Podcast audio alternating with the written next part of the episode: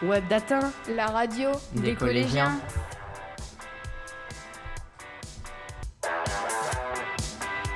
Bonjour mesdames, bonjour messieurs. Bienvenue sur Web Data, la radio des collégiens.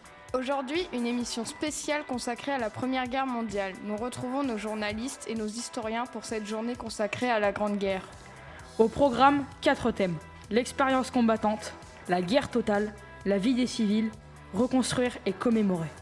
Et tout de suite, nous débutons avec une première interview sur l'expérience combattante.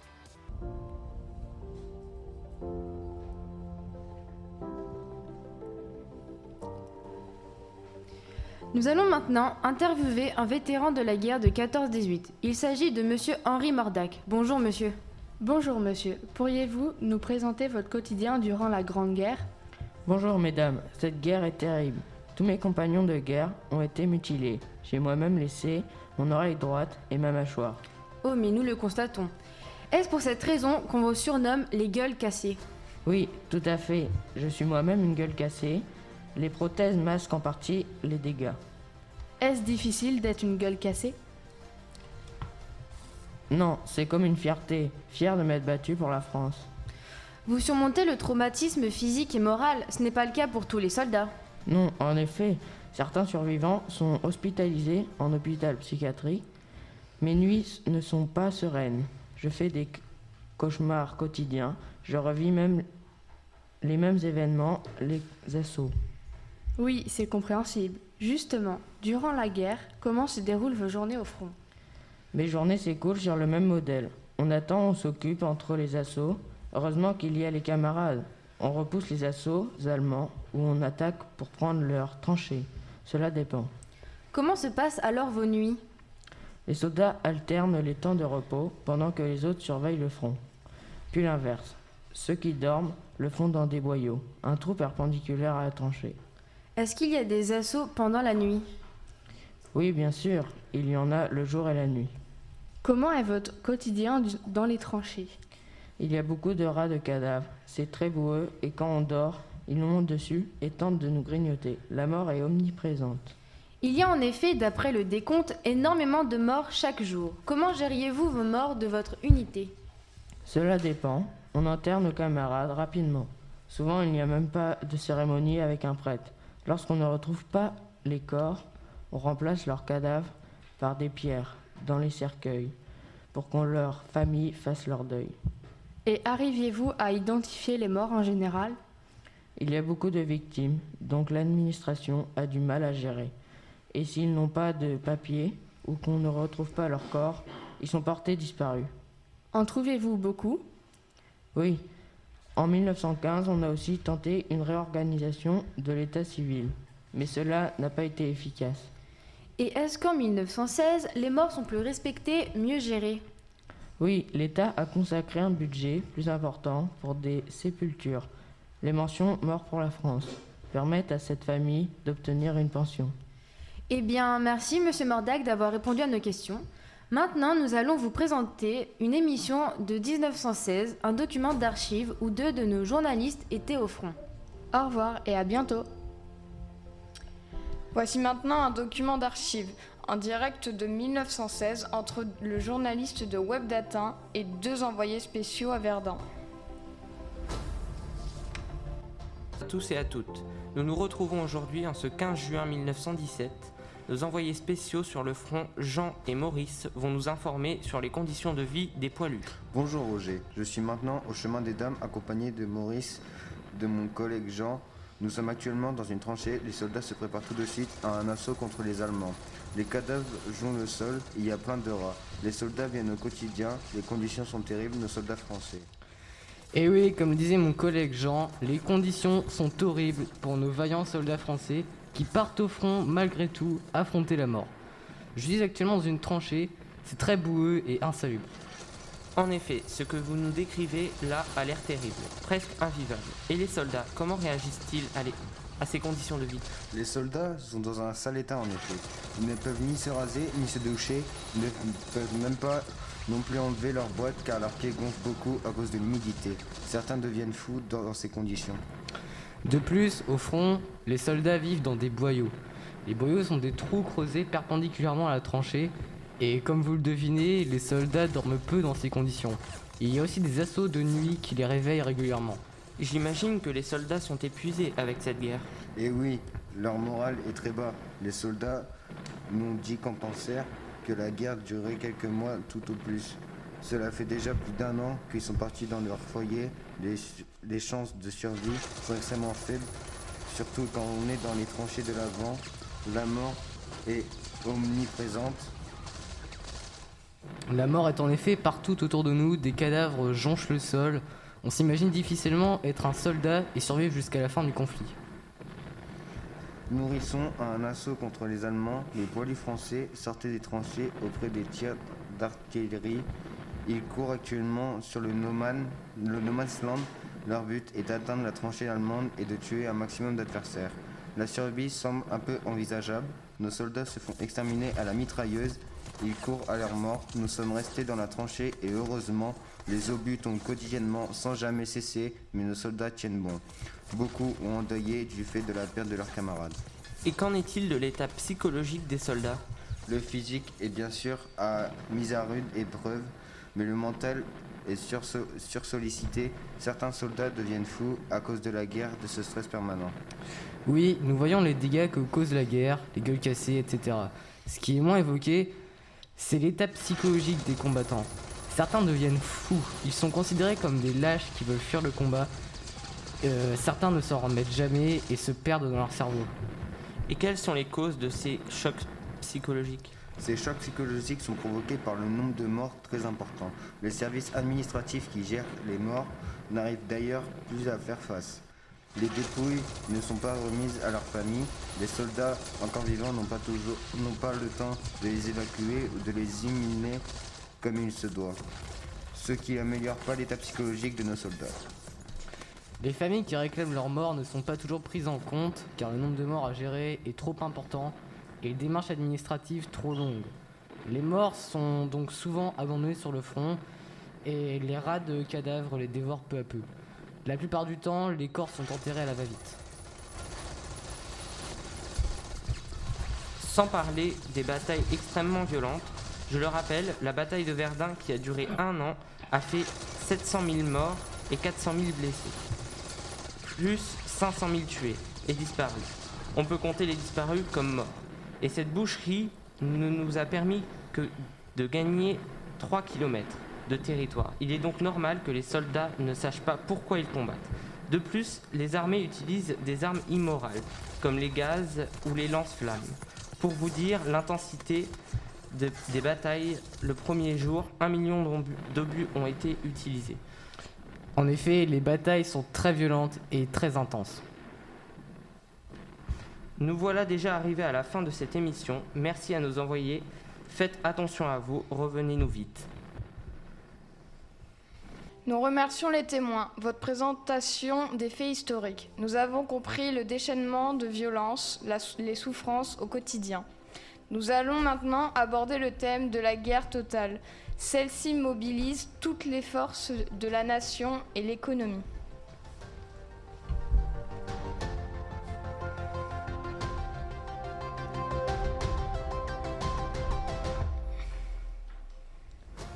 Bonjour à toutes et à tous. Nous nous retrouvons aujourd'hui pour parler de la Première Guerre mondiale qui a eu lieu de 1914 à 1918. Oui, pour cette occasion, nous allons recevoir pour la première partie Marcel Dupont, rescapé de la guerre 14-18.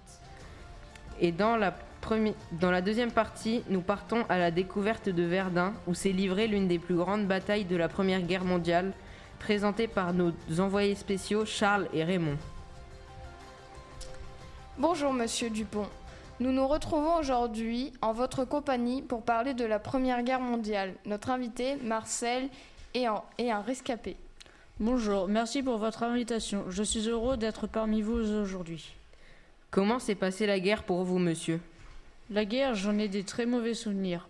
J'y suis resté un an et demi et je me suis gra- gravement blessé, donc je suis rentré. Qu'avez-vous fait quand vous êtes rentré Je me suis fait amputer d'une jambe et comme je ne peux plus combattre, j'ai été embauché pour fabriquer des armes et des munitions dans une usine. Qui travaille dans cette usine avec vous?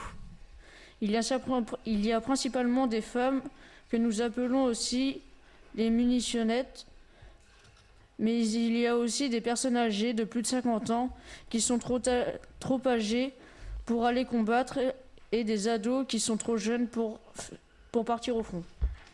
Beaucoup de personnes blessées de guerre travaillent avec vous Nous sommes une minorité, mais nous sommes que quelqu'un à être encore en état de travailler dans une usine.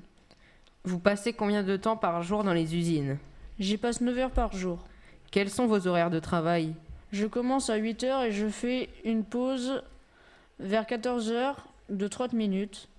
Et je reprends jusqu'à 17 heures. Après, je rentre à la maison avec ma femme et mes enfants. Est-ce qu'ils travaillent aussi dans des usines? Ma femme et un, et un, de mes en- un, de mes deux enfants travaillent dans une usine avec moi. Le travail à l'usine est trop difficile pour le deuxième enfant? Ce travail est loin d'être facile. Il n'a il n'a que 6 ans, que six ans en 1914. C'est bien trop difficile pour lui de travailler dans une usine d'armement. Il faut porter des obus de 7 kilos par jour.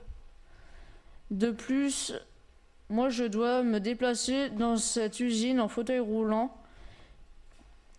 Et c'est loin d'être facile. Mon poste était un des moins compliqués, mais ça, ça reste une tâche complexe. Dans quel poste étiez-vous le plus? Je suis souvent dans la construction des munitions pour les fusils. Une dernière question. Que pensez-vous sur l'ennemi? Les Boches font tellement d'atrocités envers les Français, ils sont ignobles. Quel genre d'atrocité Ils nous font des assauts et des bombardements d'obus en pleine nuit. Ils font des massacres à la baïonnette et capturent ceux qui se rendent. Eh bien, merci pour cette interview, Marcel. De rien, ce fut un plaisir. Merci.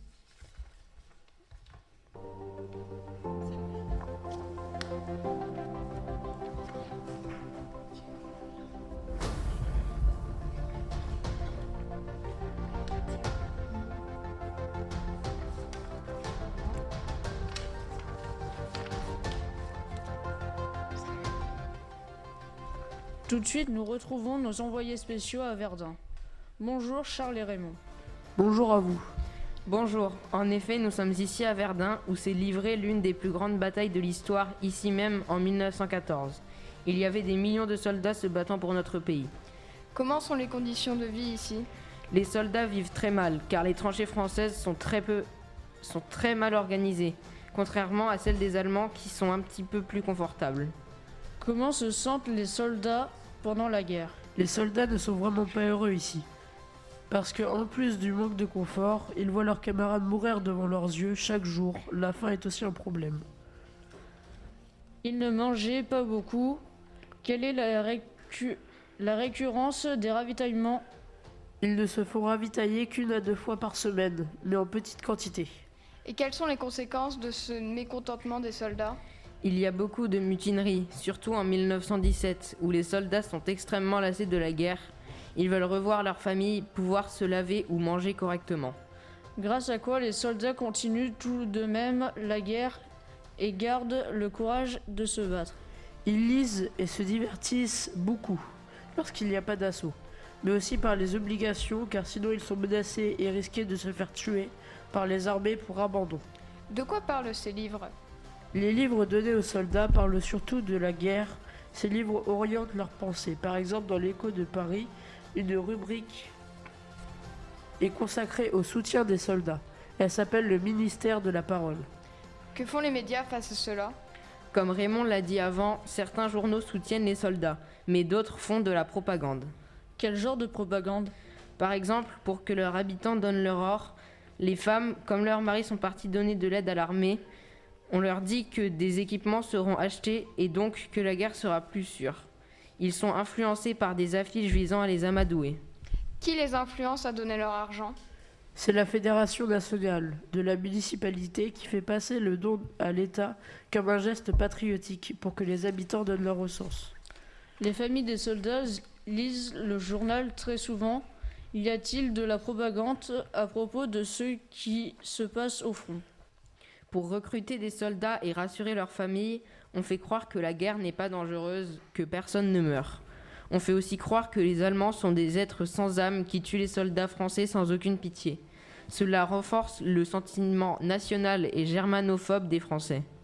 Comment sont représentés les soldats français et allemands? La presse représente les soldats français comme des héros remportant bataille sur bataille, tandis que les Allemands perdent. Ce qui est vrai ou faux? C'est faux, car nous sommes dans une guerre de position et rien ne bouge. Par exemple, dans le petit journal, on illustre les soldats français en train de célébrer la victoire joyeusement dans leurs tranchées. Et enfin, pour conclure ce direct, pourquoi les journaux font de la propagande au lieu de dire la vérité? Pendant la guerre, l'État met en place une censure dans la presse. Qu'est-ce que signifie censure de la presse? Ça veut dire que les journalistes ne peuvent pas dire ce qu'ils veulent, sinon ils sont sanctionnés. Merci beaucoup pour ce direct, Charles et Raymond. C'était un grand plaisir. Merci aussi à Marcel Dupont pour son interview. Merci pour cette interview. Au revoir. De rien, merci beaucoup de nous avoir écoutés. Oui, merci et au revoir.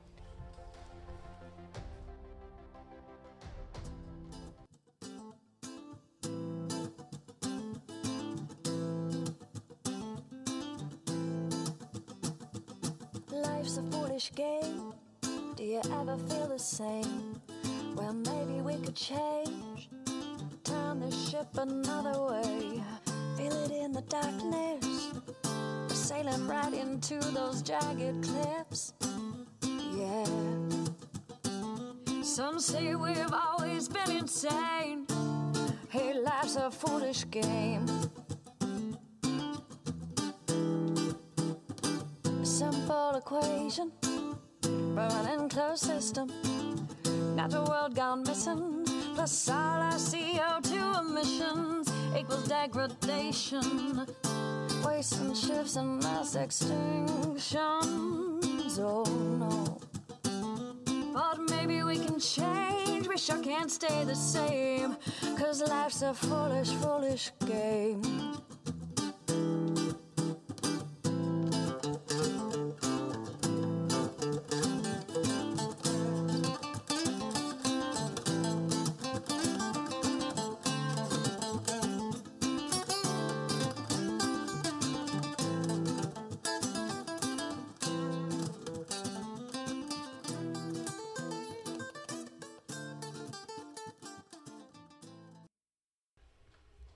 Sommes intéressés aux militaires. Mais que vivent les civils durant la guerre? Quel est leur quotidien? Quelles difficultés rencontrent-ils? C'est le thème de cette partie.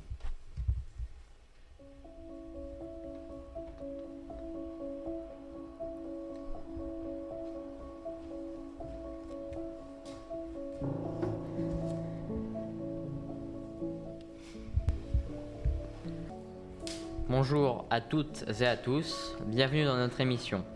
Aujourd'hui, nous écoutons l'histoire de la famille Martin. Elle, viendra, euh, elle vient nous expliquer leur vie en 14-18. Ils nous raconteront comment elle a réussi à survivre dans ces conditions, comment leur fille Victoria a pu maintenir une scolarité plutôt stable. Une épreuve très dure pour Marianne, qui doit se rendre dans une usine pour fabriquer des armes et des balles. Pour Jean, à reprendre le travail malgré son âge avancé. Et maintenant, nous allons passer à leur histoire. Bonjour, présentez-vous s'il vous plaît. Eh bien bonjour, moi je m'appelle Marianne, j'ai 37 ans comme mon mari Georges. Notre fille Victoria a 7 ans et mon père Jean en a 63. Comment vivez-vous au début de la guerre?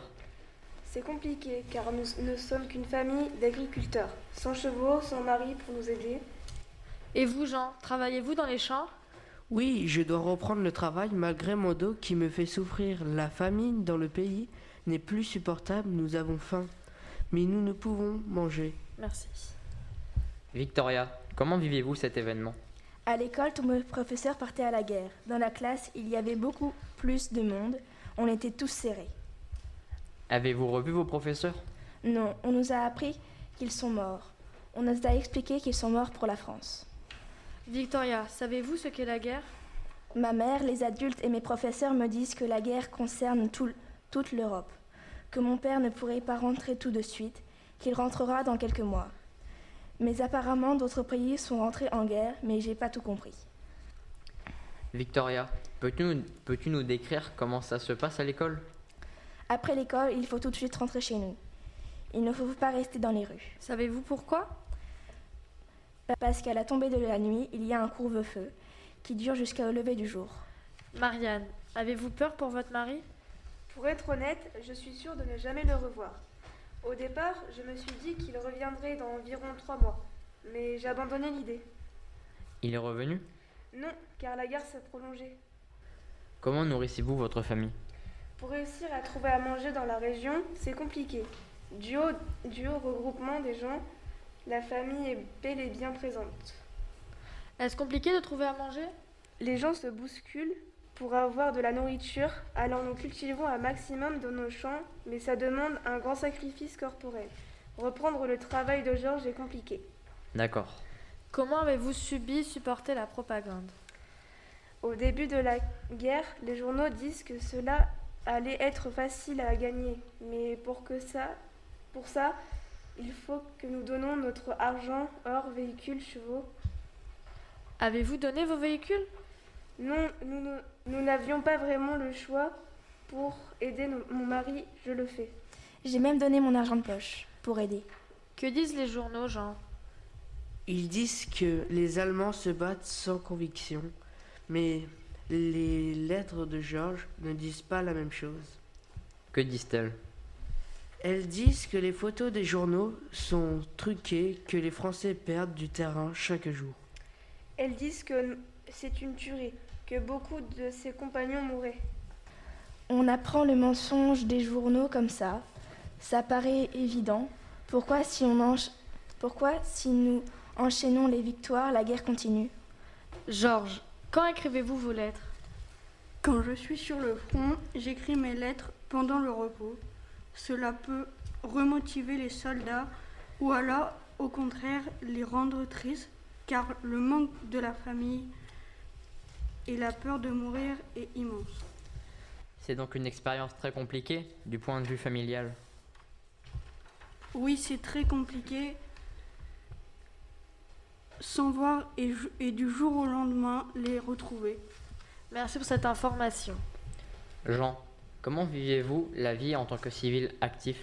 Reprendre le travail est compliqué, mais je préfère travailler comme ça que d'aller me battre contre les Allemands. J'admire les soldats français. Comment ça Ils se battent pour la France. Nous, nous nous battons pour que la ville soit parfaite à leur retour. Comment se passe la vie au village? Tout le monde est calme dans notre ville. Des fois, nous entendons hurler et pleurer en apprenant la mort de leur défunt mari. Pensez-vous que les enfants comprennent réellement ce qu'est la guerre? Les enfants, eux, rient, jouent. Ils ne doivent pas se rendre compte que nous sommes en guerre et que leur père, leur frère, oncle ne va sûrement pas revenir. Mais malheureusement, certains sont assez matures pour le deviner. Quel est votre rôle dans l'armée, Georges? Je suis fantassin. Qu'avez-vous fait de remarquable durant la guerre? J'ai participé aux manifestations du 8 août 1914 où j'ai arraché mon étoile pour me rebeller contre mes supérieurs qui nous envoient à la mort. Pouvez-vous nous raconter votre retour chez vous, s'il vous plaît? Je mets du temps à- avant de d'entrer car j'ai peur de leur réaction. Je ne sais pas si ma fille Victoria va me reconnaître. Comment se passent vos retrouvailles? Encore mieux que ce que j'imaginais. Dieu merci, ma fille m'a reconnue. Nous avons beaucoup pleuré, mais c'était que du bonheur. La vie de la famille Martin, du début de la guerre jusqu'à leur retour, est enfin terminée. Merci de nous avoir écoutés. Au revoir et à bientôt pour une nouvelle émission.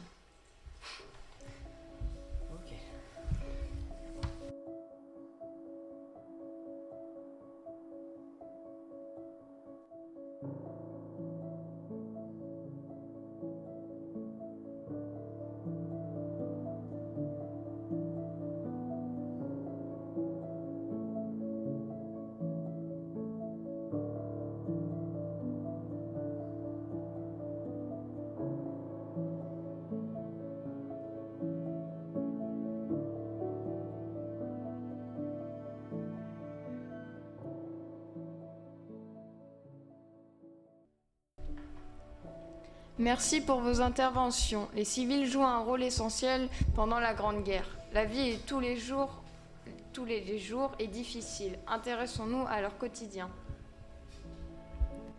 Bonjour, nous, nous sommes dans la Somme, nous allons à la rencontre de la population. Bonjour monsieur, accepteriez-vous de répondre à quelques questions sur la guerre? Oui, bien sûr. Vous avez vécu la guerre en tant que civil? Oui, j'étais trop âgé pour aller au front. Pendant la Première Guerre mondiale, je me suis engagé en tant que médecin dans l'armée. Je me souviens que la mobilisation a été rapide. 17 jours du 2 au 18 août 1914, les hommes partent en pensant que la guerre ne durait pas. Les femmes et les enfants, qui eux restent, comment réagissent-ils? Les femmes et les enfants étaient tristes, bien sûr. Ils avaient peur pour leurs maris, leurs enfants qui étaient assez âgés pour partir à la guerre. Vous pourriez me dire comment était le mental des hommes? La population est au début plutôt optimiste sur la durée de la guerre. Tout le monde, y compris moi, pense être rentré pour Noël. Pourquoi n'êtes-vous pas parti au front? Je ne suis pas parti au front car j'étais également trop âgé, donc à la place pour aider mon pays, je soignais les blessés de guerre. Merci à vous d'avoir répondu à quelques questions. Au revoir.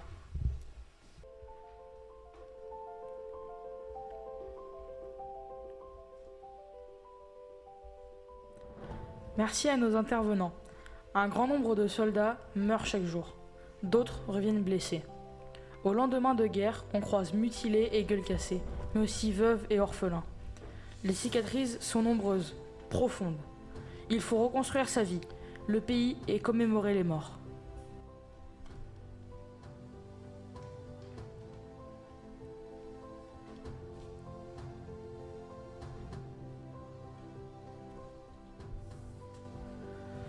Bonjour, chers auditeurs, chères auditrices. Nous allons vous parler des monuments aux morts de la Grande Guerre. Ils nous rappellent le sacrifice de nos soldats, leurs noms figurent sur ces stèles, statues, etc. Et évite, évitement l'oubli. Nous abordons ensuite le thème des mutilés. On parle aussi des gueules cassées. Revenus de la Première Guerre dans les états lamentables. Tous les habitants les regardent à cause de leurs handicaps. Il faut se reconstruire malgré les traumatismes. Les monuments aux morts sont des sculptures. Ils se situent dans toutes les villes et villages de France. Les monuments aux morts sont des statues qui sont pour la plupart créées par Paul Moretti en 1920. C'est un artisan parisien. D'autres monuments sont liés à des infinitives locales. Il y a quatre étapes pour construire un monument aux morts. Il faut tailler la pierre pour réaliser là où les statues. Il nous faut aussi graver des plaques commémoratives. On doit concevoir également le socle sur lequel repose le monument, sans oublier la barrière qui entoure le monument. Les monuments sont parfois peints. Le monument de Gavray est inauguré en 1922 en présence du ministre du Commerce, l'obélisque en calcaire se dresse au centre de la place des Tilleuls. Le sommet est surmonté d'un coq. Le fleuron est illustré d'un décor de mosaïques vénitiennes d'or, de guirlandes reliées, d'une croix sur laquelle est apposée la croix de guerre de la mention Pax. L'épitaphe sur la face ouest a la mémoire des enfants de Gavray morts pour la France, 1914-1918. Patria non immemor. Celle sur la face est et ceux qui, pieuses, sont morts pour la patrie ont droit qu'à leur cercueil la foule vienne et prie victorieux. La base rappelle les quatre grandes batailles, Verdun, Somme, Isère, Marne. Les deux autres faces mentionnent les poilus morts pour la France. Passons maintenant au thème des mutilés. Les mutilés sont plus précisément des soldats blessés, amputés, défigurés pendant la guerre. Lors de la Première Guerre mondiale, la France est le pays qui a perdu le plus d'hommes. Elle a totalement changé. Plus d'1,4 million de mutilés sont décédés. Mais ce n'est pas tout. Il y a eu énormément de mutilés gravement blessés. Plus de 3 millions qui ont donc gardé des séquelles à vie. Dans ces deux guerres, il y a aussi des soldats de la honte. Ce sont des soldats qui sont partis à la guerre sans jamais revenir. Pourtant, ils ne sont pas morts, mais ils sont également jamais partis au front. Ils se sont cachés et n'osent pas revenir dans leur famille. Les mutilés dits gueule cassée sont blessés au niveau physique mais aussi psychique. Ils ont le besoin de- de se livrer sur le calvaire qu'ils ont tous vécu. C'est toute leur vie qui est gâchée, et pas seulement durant cette période de conflit. Ils supportent les regards qui se posent sur eux au quotidien. Leurs fiançailles sont souvent rompues, des soldats qui finissent leur vie en fauteuil roulant, aveugles, avec des prothèses. Ces problèmes physiques et psychiques entraînent des difficultés professionnelles. L'État reconnaît leur courage, leur exemplarité durant la guerre et toute leur vie. Pour les mutilés, ils ont mis en place des campagnes de presse pour réoriser ces soldats. Des emplois leur sont réservés. Il est important de montrer qu'ils ne se sont pas sacrifiés pour rien. Est-ce suffisant pour oublier la guerre Pour passer au- au-dessus de leurs différents handicaps? Ces soldats ont sacrifié leur vie entière, pour nous, pour la France. Ils ont également reçu des médailles attribuées par l'État. Certains soldats sont décédés et sont appelés des héros, pour leur courage qu'ils ont su avoir plus que les autres. Leurs familles sont aidées par la suite pour les soutenir dans leur deuil. Ce sont des exemples pour chacun, chacune d'entre nous, des combattants incroyables.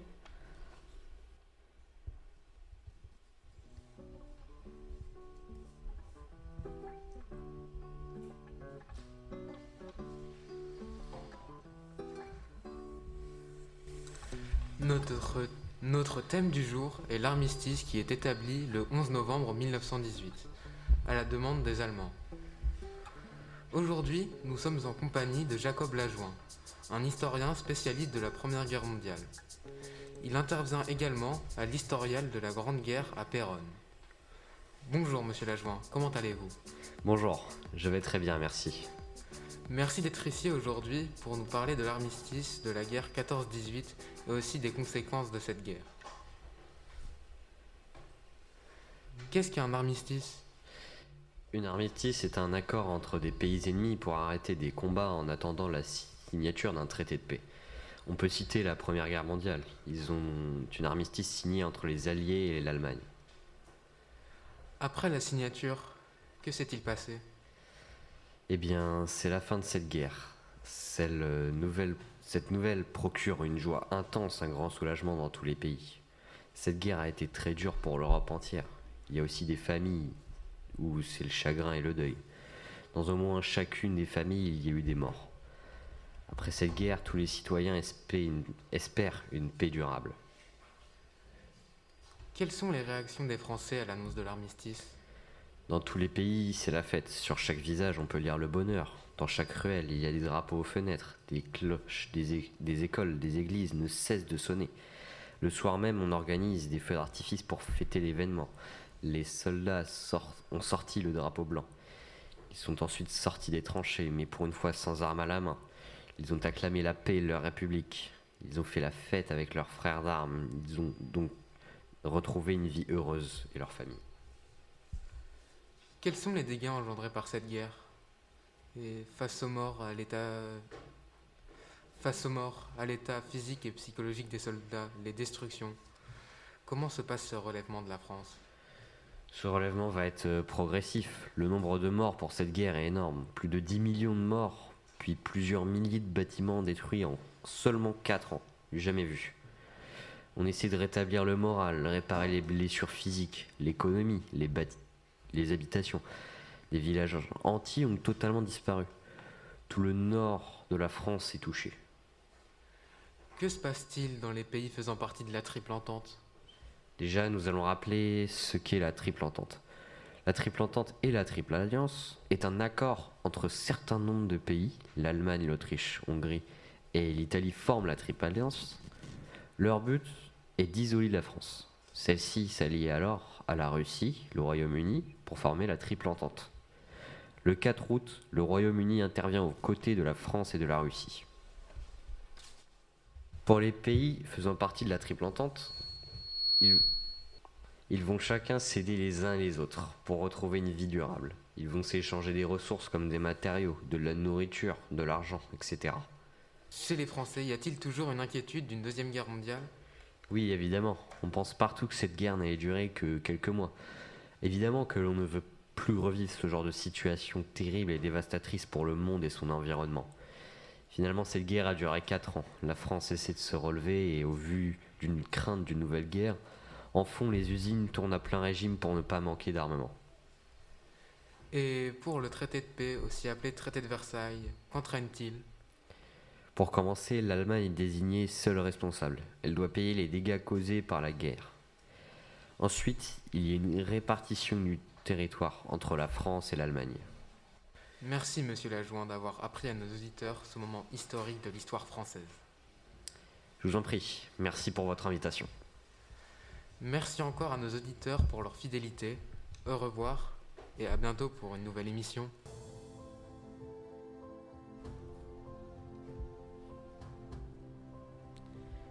Voilà, notre émission spéciale consacrée à la Première Guerre mondiale se termine. Merci beaucoup à nos journalistes, nos historiens, nos témoins. Nous remercions également nos auditeurs et auditrices pour leur fidélité. À bientôt sur Webdatin, la radio des collégiens.